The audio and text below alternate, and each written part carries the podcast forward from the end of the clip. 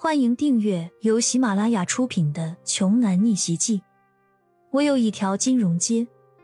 作者：山楂冰糖，由丹丹在发呆和创作实验室的小伙伴们为你完美演绎。第二百九十九章，一千五百万并没有吓到他们。很快便有另一个人举起牌子说：“一千六百万。”我对这个天机剑侠也很感兴趣，希望你可以放弃他。这个人若有若无的看向骄阳，其高傲的样子令人很不爽。为什么你感兴趣，我们就要放弃？凭什么你不放弃呢？剑石的性格直来直去，有不爽的地方就一定会说出来。这位美丽的小姐问的好，因为你们赢不了我的。所以我不想把价格抬高到没有意义的地步，你们还是趁早放弃的好。这句话让台上的主持人有点不高兴。拍卖本就是相互之间竞价，把价格炒得越高越好，而且拍品价格越高，主持人拿到手的提成也就越高。这个人的一番言论明显是有压价的意思。尽管很不爽这个人，但对方还是客户，主持人只好笑着提醒说：“这位先生。”请您注意一下言辞，不要打扰别人出价。一方面是希望这个人能明事理，听懂话中的意思，不要再做出压价的事情来；另一个意思就是希望骄阳能在此次出价。我为什么要注意言辞？我只好先提醒一下他，不要做无谓的挣扎罢了。我乃青城市第一富豪，这里的人还没有比我富的。这个卫青城市的第一富豪明显不给主持人这个面子，嚣张言论再次响起。骄阳皱了皱眉头，这是哪家的井底之蛙没有看好给放出来了？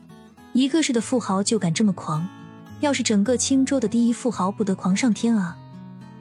见到骄阳皱眉，这个第一富豪还以为骄阳怕了，得意的搂着身边的妹子说：“这才对吗？识时务者为俊杰。”你这小子很不错，我可以给你机会认识我一下。主持人也看到了骄阳的表情，心中很是失望。看来这一千六百万已经是天机剑侠的顶价了。还有没有报价？没有的话，我开始倒数了。一千六百万第一次。主持人说的很慢，手中的木锤敲的也很慢，希望在最后一刻能有反转。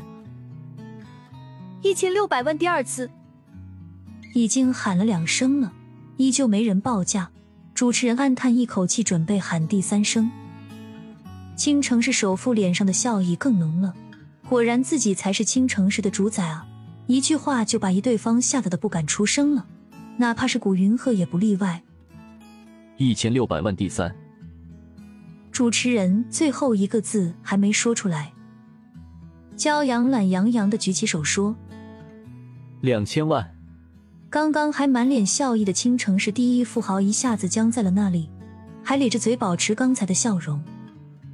主持人一听，像是打了鸡血一样，他简直要爱死骄阳了，喊道：“这位先生出价两千万，还有没有要出价的？首富，你还要出价吗？”青城市首富很快就回过神，笑着说：“我很意外啊，知道必输无疑气不过。”所以想把价格抬高吗？那你就看好了，看我如何碾压你！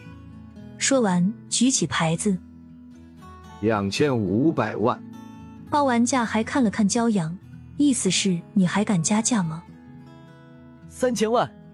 骄阳一秒钟都没有犹豫，直接出价。这两个人疯了吗？这东西也就值一千多万，现在的价格都翻了三倍了。古老爷子身边的小子。有这么多钱吗？如果最后拿不出这么多钱，可就是诈骗了，会坐牢的。有人小声议论道：“放心吧，这小子就是故意抬价，想坑人。”旁边的人说道：“经过和骄阳短时间的接触，古云鹤觉得骄阳不应该是这么鲁莽的人啊！为什么现在竟然为了一个很平常的古董与人大打出手？难道这个剑侠有什么不凡之处？”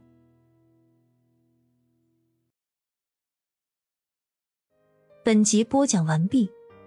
想听更多精彩内容，欢迎关注“丹丹在发呆”。